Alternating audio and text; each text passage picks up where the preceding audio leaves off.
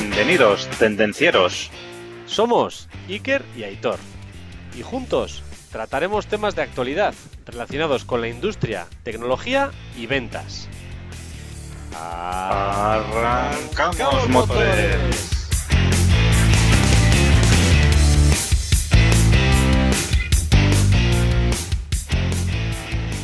Muy buenas tardes, Aitor, ¿qué tal? Buenas tardes, Iker. Aquí estamos otra vez a la batalla. Dando guerra, ¿qué tal todo por ahí? Sí. Pues bien, Iker, hoy tenemos novedades. No me digas. Hoy tenemos públicos invitados al programa. ¿Y quiénes son? Bueno, pues el público, el público que nos podemos encontrar todos en casa. Y por eso hoy voy a dedicar este programa, Iker, a todos los que durante la pandemia habéis tenido que teletrabajar y habéis tenido que compaginar la vida laboral con la vida personal y como yo en este caso hoy, con público. O sea que si se escuchan por ahí aplausos, pues es el Algo- público invitado. Igual hay estrellas participantes, ¿no? Eh, Bueno, esperemos que no, esperemos que no. Espero que se porte el público bien hoy, que no esté el público guerrero. qué bueno, qué bueno. Bien, bien, bien. Bueno, hoy, hoy, Iker, ¿qué tenemos? A ver, cuéntame. Hoy tenemos, yo también estoy en mi casa, tenemos batalla de tecnologías. Muy bien. Hoy vamos a enfrentar dos tecnologías que están en boga de todos. El coche eléctrico y el coche de hidrógeno. ¿Qué te parece? Muy bien, me parece estupendo. Pero antes de empezar, bueno, recordaros que nos podéis encontrar en la página web de tendencierosindustriales.com. Estamos emitiendo en YouTube en directo. Y también, oye, para los que estáis en YouTube, que sepáis que hay una cosa que se llama podcast, ¿eh? que lo descargáis en el teléfono móvil y mientras vais andando por la calle, mientras vais en el coche, podéis ir escuchándonos también ¿eh? en las diferentes plataformas de podcasting, Spotify, Evox, etcétera. Que no deja de ser nos- un programa de radio que está grabado y que lo es. puedes escuchar cuando quieras, cuando vas a andar, cuando vas en coche.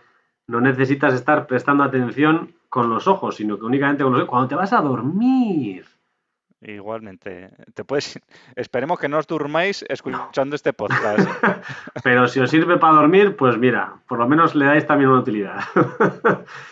Lo dicho, suscribiros y compartirlo. Compartir es amar. Compartirlo con todos. Así los demás también podrán aprender. Antes de empezar también con la batalla tecnológica, eh, ¿qué tal, qué tal llevas el reto de la semana pasada? Si te recuerdo, era, eh, estuvimos hablando de liderazgo y trabajo en equipo. ¿Te comunicas abierta y honestamente con el resto de miembros de tu equipo? Sí, yo diría que sí. Este año me estoy creo que poniendo un puntito más y la verdad es que mi objetivo este año es poder transmitir abierta y honestamente todo con el equipo.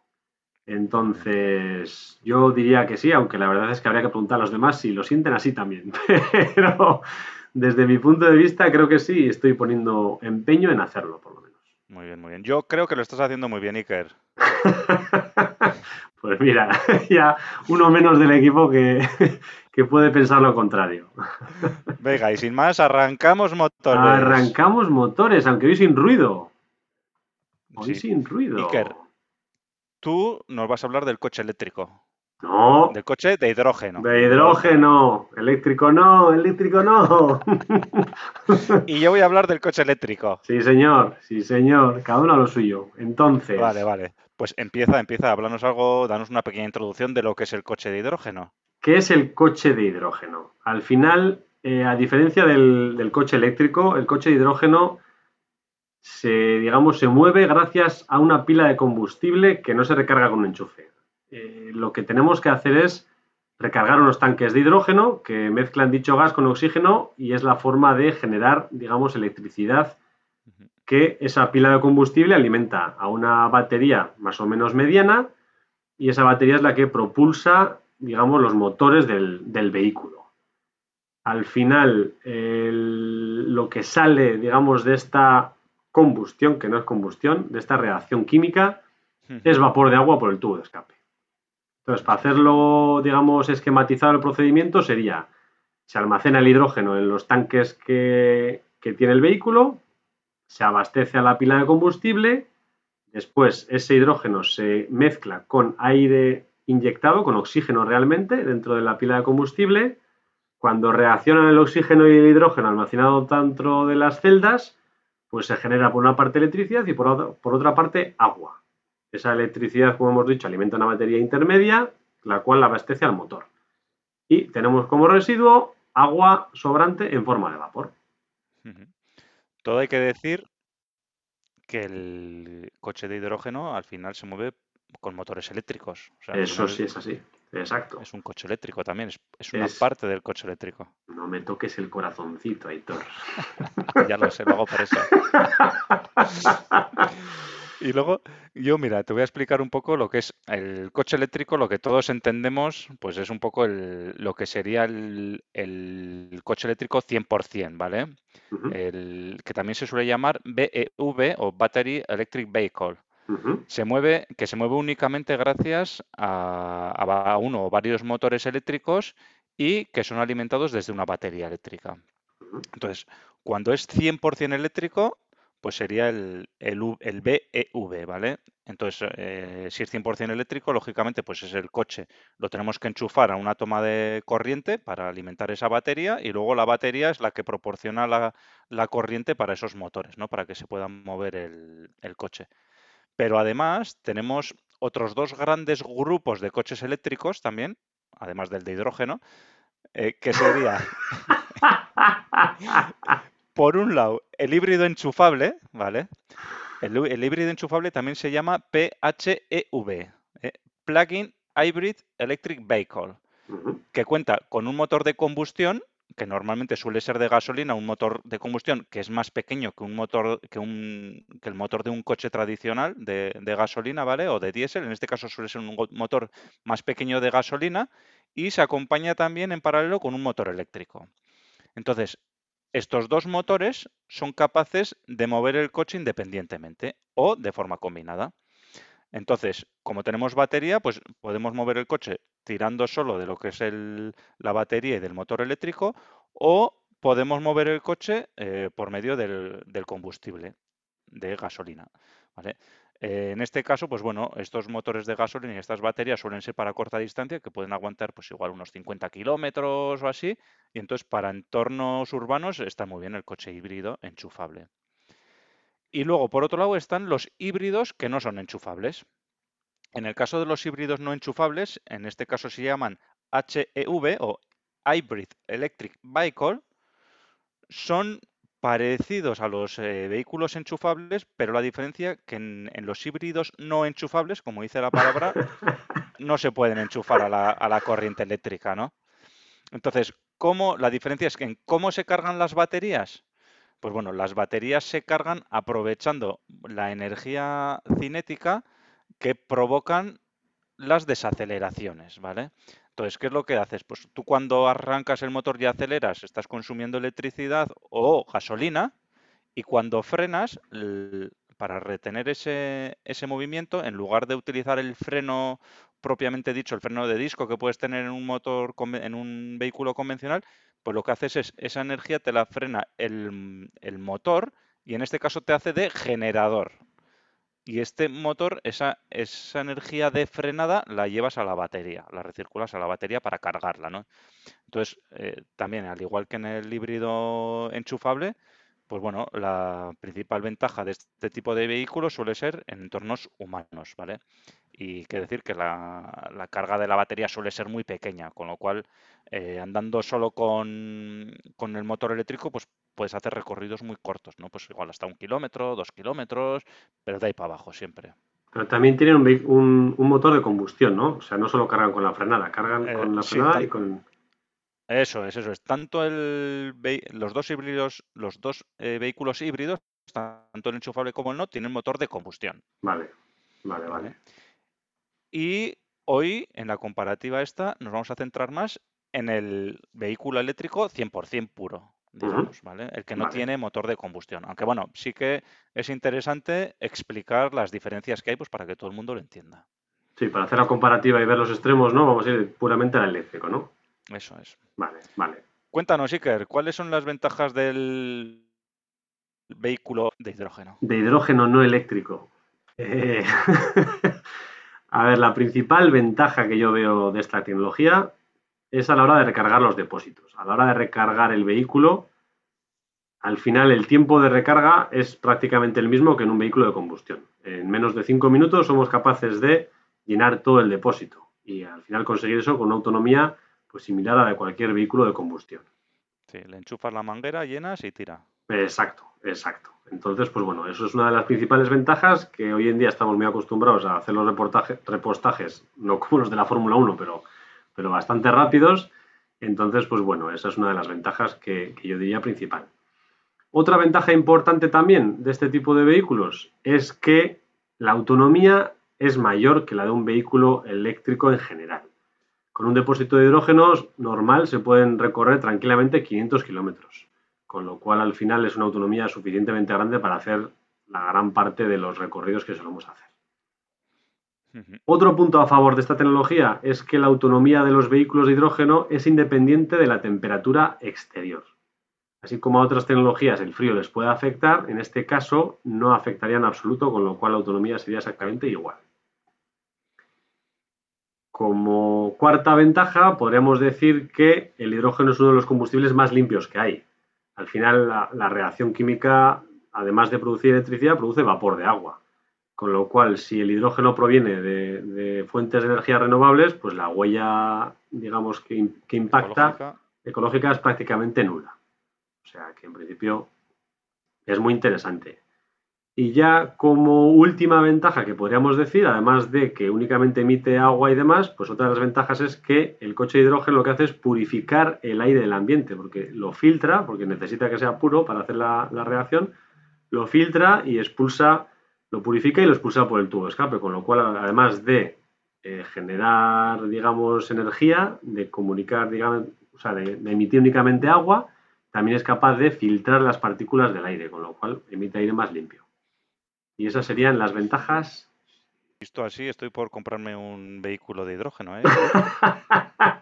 Ahora, convénceme tú de las tuyas, convénceme de tus ventajas. A ver. Bueno, bueno, el vehículo eléctrico puro también tiene una serie de ventajas y son las siguientes. La primera es que no hace nada de ruido o un ruido mínimo. O sea, todos o casi todos eh, hemos estado al lado de un vehículo eléctrico y habéis notado la diferencia de un, de un vehículo con, de combustión, ¿no? El motor prom, bom, bom, bom y el eléctrico ni se oye apenas, ¿vale? Hoy me han contado que, les van a obligar, creo, a todos los fabricantes a, generar un, ruido porque... sí, porque son bastante peligrosos, efectivamente. Sí, sí, eso me han contado es una ventaja que puede ser desventaja también. Bueno, al final, oye, puedes controlarlo, ¿no? Yo creo que es una ventaja, sí. Luego, si al final el vehículo, cuando llegas a casa, lo pones a cargar, pues bueno, no tienes que ir a la gasolinera a hacer un repostaje, ¿no? Esto es una ventaja también porque al final, pues al final el que utiliza el coche todos los días para desplazarse por motivos laborales, por ejemplo, pues bueno, pues igual una vez a la semana o cada 15 días tiene que ir a pasar por la gasolinera a repostar, ¿no? Pues en este caso, pues nos evitamos, nos evitamos este paso. Un vehículo eléctrico, otra de las ventajas que tiene es que requiere menos mantenimiento que un vehículo de motor de combustión. Tiene menos piezas en su fabricación, tiene menos piezas móviles, Luego tiene la frenada regenerativa que hemos comentado, con lo cual ahí ahorran también mucho en tema de frenos, etcétera. Y eh, es por este motivo que las visitas que vas a hacer al taller con tu vehículo eléctrico van a ser menos que con el vehículo de combustión. Y esto al final se reduce en que el coste va a ser menor. Otra de las ventajas importantes que la gente valora mucho cuando adquiere un vehículo eléctrico es el coste por kilómetro recorrido tener en cuenta que cuando tú en un vehículo de combustión, pues echando así números gordos, que gasta 10 litros por kilómetro a un euro por litro de gasolina, que es más ahora mismo, pero bueno, imagínate, pues en 100 kilómetros, pues 10 euros de gasolina. En un vehículo eléctrico, aproximadamente el coste puede ser un euro de electricidad, ¿vale? De lo que gastas de electricidad para recargar la batería para hacer 100 kilómetros. Mirar que es una diferencia importante. Y el último punto pues oye, ya puestos a ahorrar podemos llegar a ser autosuficientes, ¿vale? Si tú imagínate que vives en el campo y te pones unas placas solares eh, y te haces una instalación, pues oye, puedes llegar a ser auto, puedes producir para tu propio autoconsumo y bueno, ya esto ya es la leche también, porque entonces ahí ahorras, no generas eh, huella de CO2 ni nada, ¿no? Ni gastas petróleo ni nada. Ni nada de nada. ¿Qué te parece, Iker? Pues bien, bien, bien. Vamos bien, vas, vas por buen camino, vas por buen camino. Vale, vale, vale. Oye, y una vez que hemos visto las ventajas, dinos, Iker, cuáles son las desventajas del vehículo de hidrógeno, porque aquí alguna cosa mala tiene que tener. ¿Pero las tengo que contar? No las tienes que decir, sí, sí, sí. Jolín. Bueno, pues a ver, voy a contaros una serie de desventajas y por qué, cuál es el motivo por qué no todo el mundo dispone de un coche de hidrógeno ahora mismo. Al final, una y la más importante para todos los, vamos, mortales, el dinerini, el precio. Los coches de hidrógeno son más costosos de producir y por tanto el precio es bastante más elevado en el mercado. Al final, una de las causas, aparte de que no se producen en, digamos, cantidades masivas, es que los metales raros y preciosos con los que se construye la pila de combustible, pues al final son costosos y eso eleva el precio total. Con lo cual, si no te puedes comprar la casa esa en el pueblo para montar tus paneles solares, igual tampoco te puedes comprar este vehículo. Otro punto negativo es que el hidrógeno no es precisamente barato a la hora de repostar. Al final supera el coste de los combustibles tradicionales. ¿A qué se debe esto? Esto se debe a que la producción del hidrógeno es cara. Y además, eh, para que el sistema basado en electrolisis del agua renovable, la inversión requerida es mayor, doblando, digamos, el coste de otras alternativas como la de gas natural. O sea que al final, pues bueno, el coste es importante. Claro. Otra desventaja, los modelos de pila de combustible no ganan en eficiencia, en eficiencia respecto a los coches eléctricos, con lo cual el coste para recorrer 100 kilómetros es mayor en un coche de hidrógeno que en un coche eléctrico. Ahí Vamos ahí. No. tenemos una desventaja. Y ya para acabar no voy a decir más, porque si no, al final nadie se va a comprar un coche de hidrógeno. En el tema de seguridad también hay que tener cuidado, porque a pesar de que las marcas están esforzando en desarrollar tanques de hidrógeno que eviten fugas y demás, este gas es muy inflamable. Con lo cual, pues bueno, hay que, tiene su riesgo. Y además, pues para proteger todas estas fugas y demás, la vida útil del, del tanque está limitada por normativa a 15 años, con lo cual, pues bueno, también limita un poco la vida del vehículo o por lo menos la vida de los tanques. De- hidrógeno. Habría que cambiarlo cada 15 años, cambiar el tanque. Eso es, exacto. O cambiarlo, o retimbrarlo, o lo que sea. ¿no? Exacto, exacto, sí señor. Muy bien, pues vamos allá, coche eléctrico ahí. a Bueno, ahora cuéntame tú alguna desventaja que seguro que no todo es tan bonito como me lo has contado antes. ¿Qué va? ¿Qué va? Solo tiene alguna pequeña desventaja, pero nada más. Iker.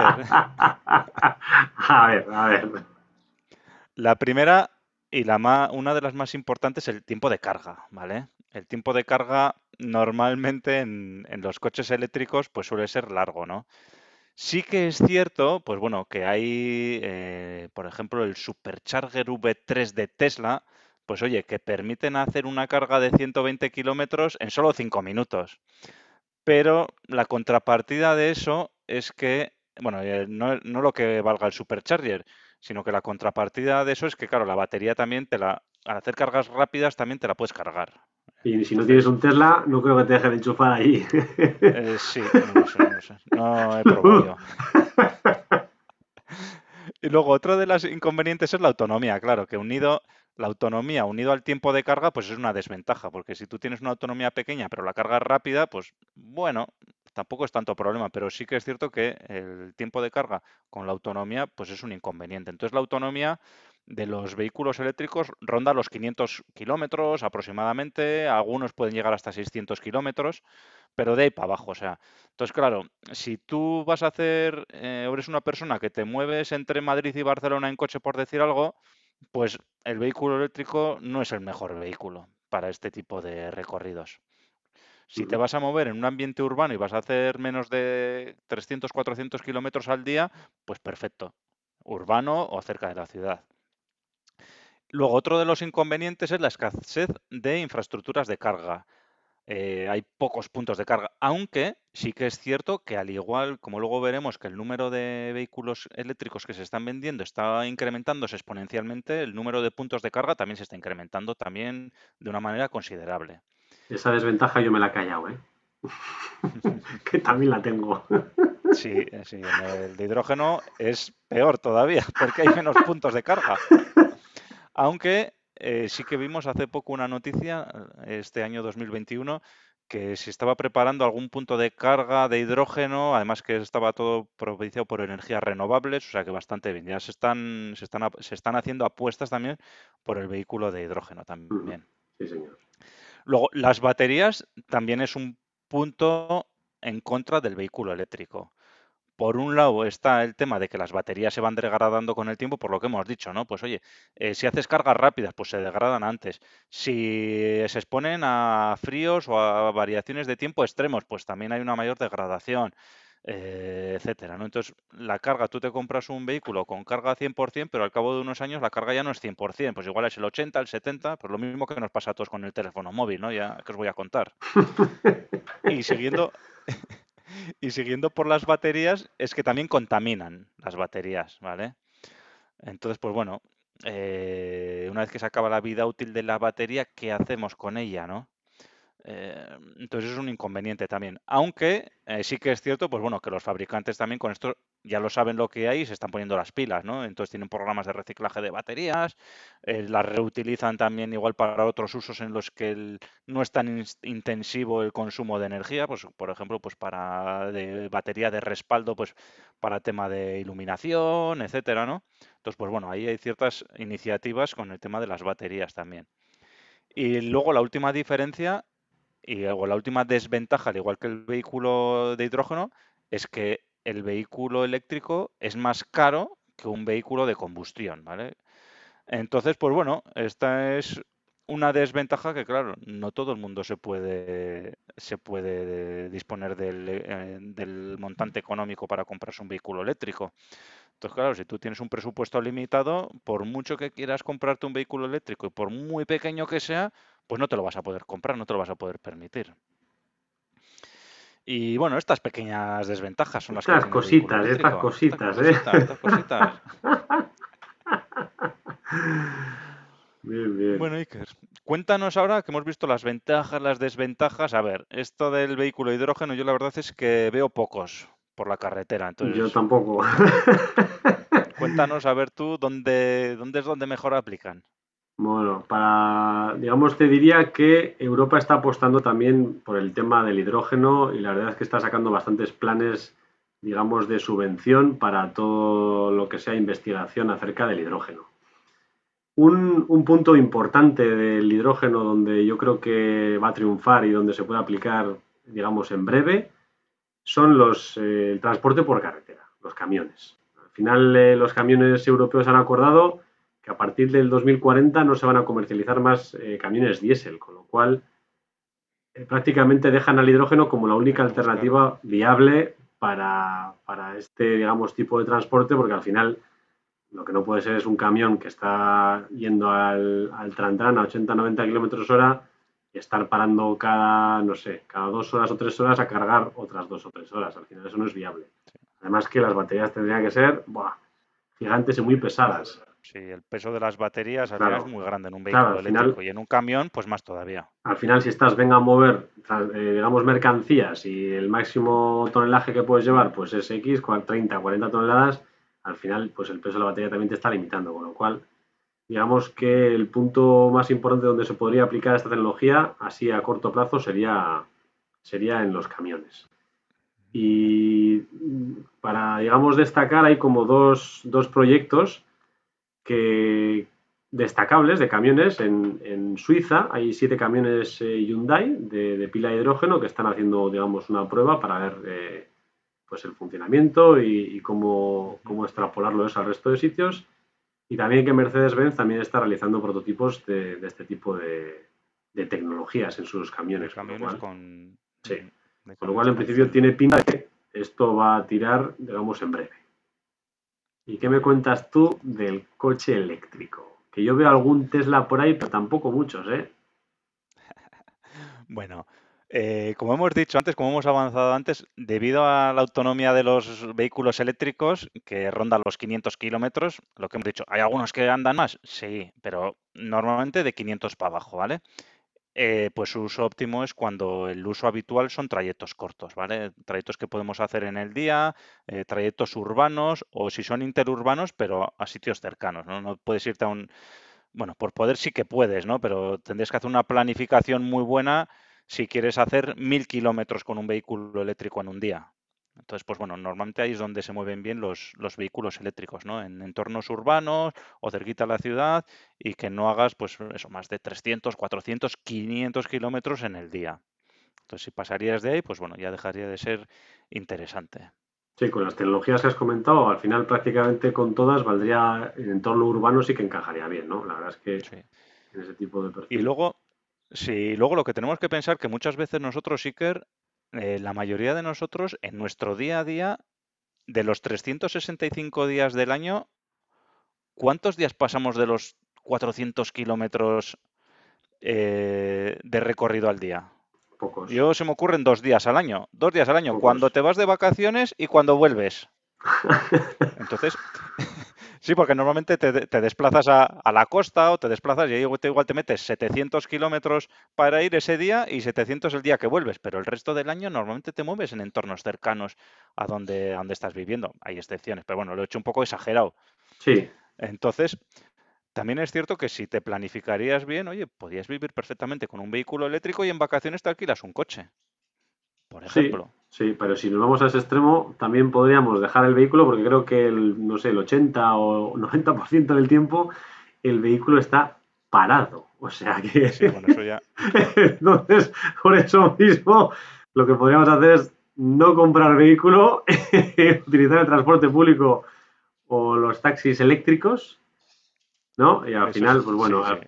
al final estamos acostumbrados a una serie de comodidades que, jolín, tener la disponibilidad del vehículo ahora, cuando tú quieras, es un lujo que es difícilmente, ¿no? De, Sí, de quitarte de encima. Entonces, bueno, sí, sí.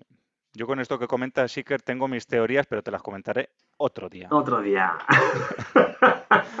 Cuéntanos, Siker, a ver, ¿qué ejemplos de vehículos eléctricos, o sea, de vehículos de hidrógeno has encontrado? Ah, a ver si me ya pensaba que me ibas a hacer decir los vehículos eléctricos. No, no, no. Eh, no, eso A yo he encontrado algunos y muy interesantes. Bien, pues yo voy a ir a por los de pila de hidrógeno que me parecen más interesantes.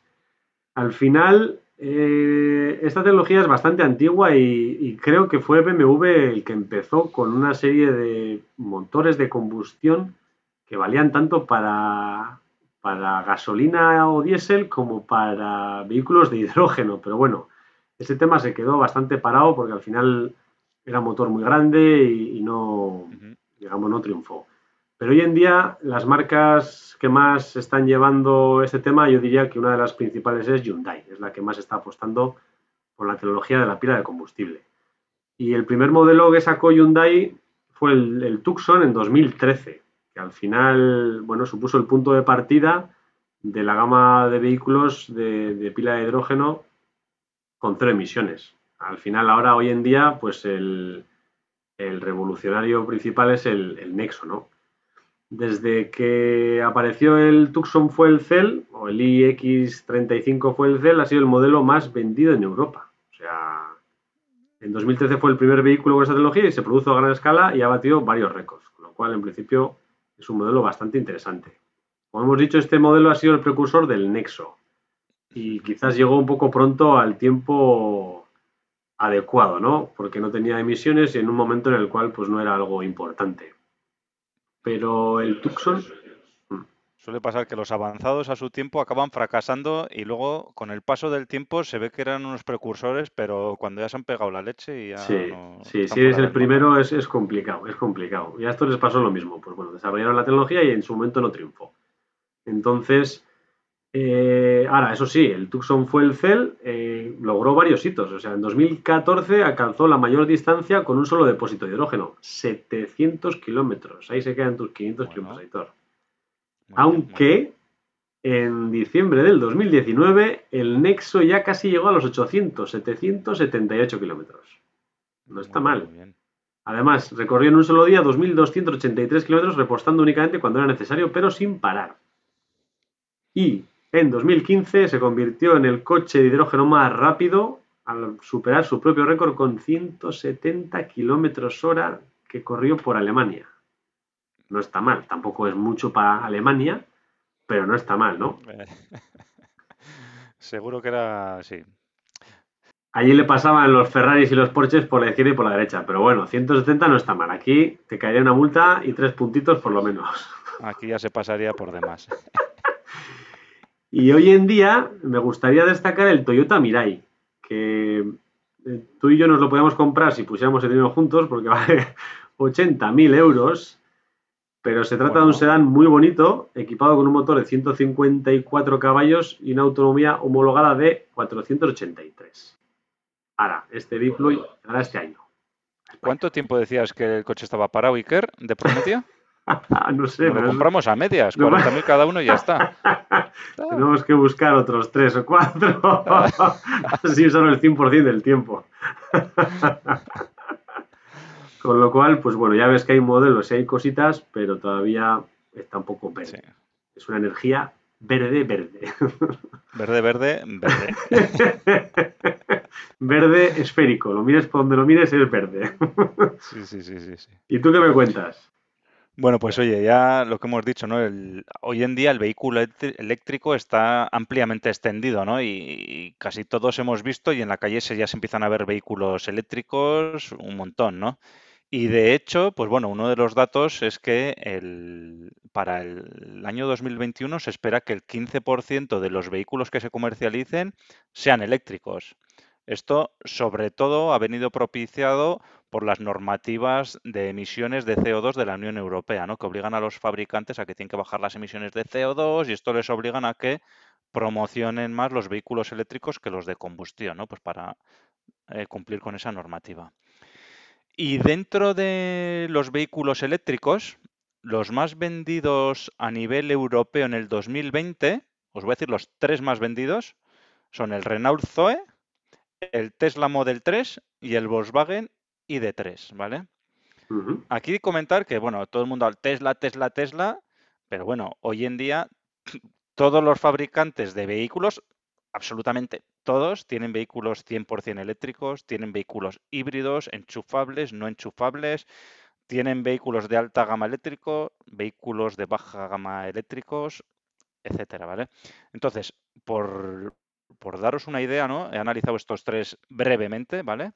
Entonces, el Renault Zoe lo podemos encontrar desde 27.700 euros, para que os hagáis una idea, ¿vale?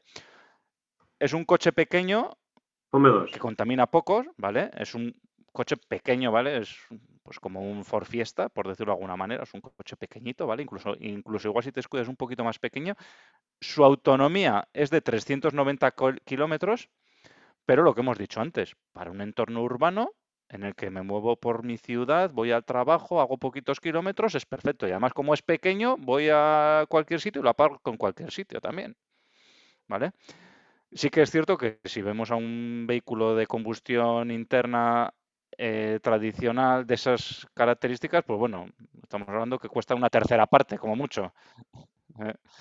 Entonces, bueno, pero bueno, son 27.700 euros, no son los 80.000 euros que hablamos del vehículo de hidrógeno. El Tesla Model 3, que es el segundo vehículo que más se ha vendido en Europa, lo tenemos desde 49.900 euros, o sea, 50.000 euros menos 100. ¿vale? Sí, ya se acerca más a los 80.000, ¿eh? Sí, este, el Tesla Model 3 es un coche ya con diseño deportivo que tiene una aceleración de 0 a 100 en 3,3 segundos y una autonomía de 580 kilómetros, ¿vale? Con este coche lo que vas a poder es disfrutar de la conducción y vas a poder fardar un rato delante de tus amigos. Un rato, ¿eh? Bien, ahí. Este es lo, que, lo que le llamo yo un modelo egológico, o sea, que va totalmente al ego de cada uno. Bueno, pero para este tipo de coches, oye, pues no es un precio de elevado. O sea, si tú ya quieres un coche para fardar, pues bueno, o sea, sí, tiene un precio alto, pero bueno. Pero bueno, y es ahí si te compras un Mercedes, un BMW o otro coche de clase alta, pues ¿cuánto te cuesta? Pues bueno, ahí está, ¿no? Y luego el tercer vehículo, que es el Volkswagen ID3, que también es un vehículo compacto, parecido al Zoe, seguramente es una categoría un poquito super... Bueno, no voy a decir nada porque tampoco los conozco y luego igual me empiezan a zumbar por todos lados. Cuando nos dejen conducir los tres... Eso es, es un vehículo ya compacto también, como el Zoe, y este lo podemos encontrar desde 32.200 euros, ¿vale?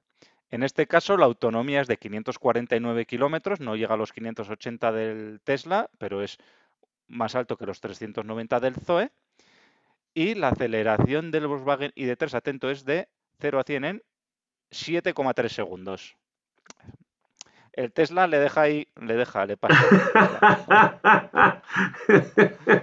Pero bueno, con esto ya vemos un poco, oye, pues que tenemos rangos de diferentes cosas y que se están vendiendo, que se están vendiendo ya.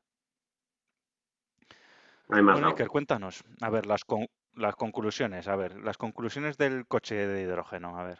Pues las conclusiones yo diría que el hidrógeno tiene mucho potencial. En principio eh, es capaz de, digamos, quitar todos los problemas que puede tener el coche eléctrico puro. O sea, una combinación del hidrógeno es capaz de quitar los problemas o las desventajas, digamos, que podría tener el vehículo eléctrico puro y al final es un vehículo que no emite absolutamente nada, emite vapor de agua, que bueno, en principio lo podemos encontrar en cualquier, vamos, en cualquier zona.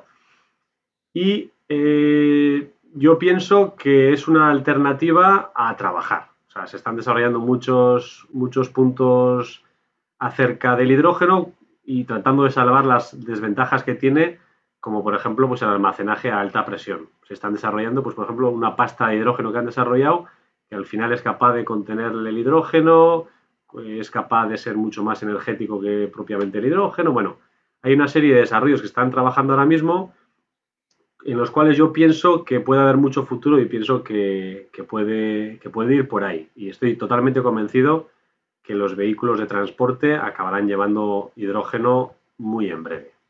Muy bien. Ese es mi resumencillo.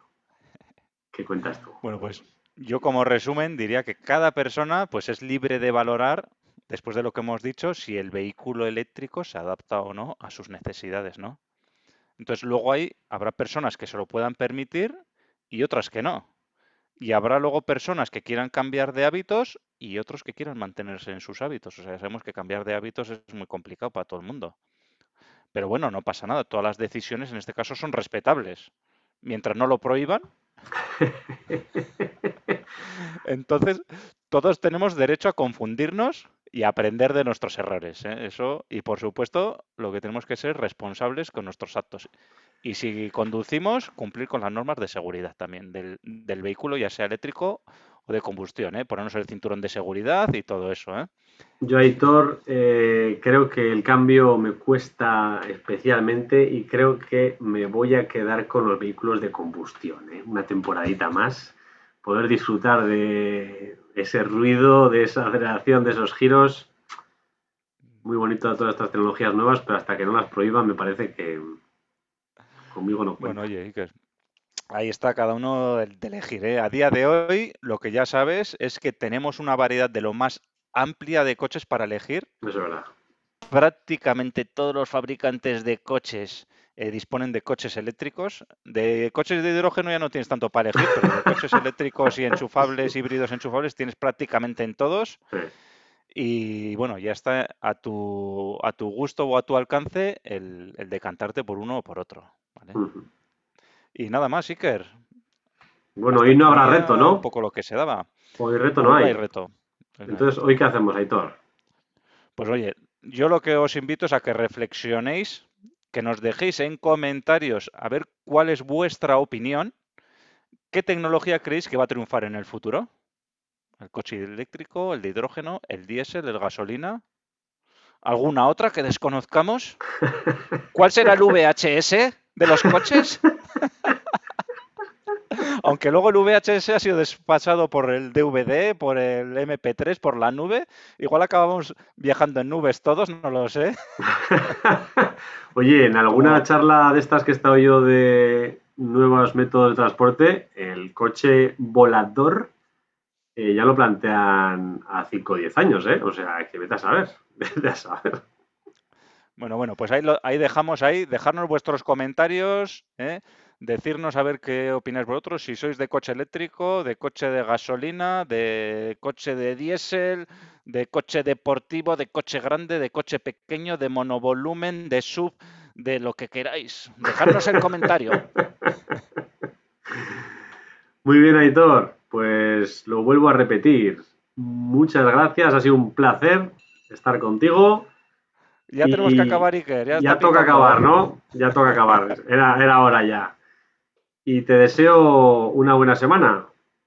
Buena semana, tendencieros y tendencieras. Nos vemos. Chao. Chao. Hasta aquí el tema de hoy. Esperamos que te haya gustado. Si es así, suscríbete, comparte y dale al me gusta. Puedes proponernos temas, dudas y demás consultas en comentarios y en LinkedIn.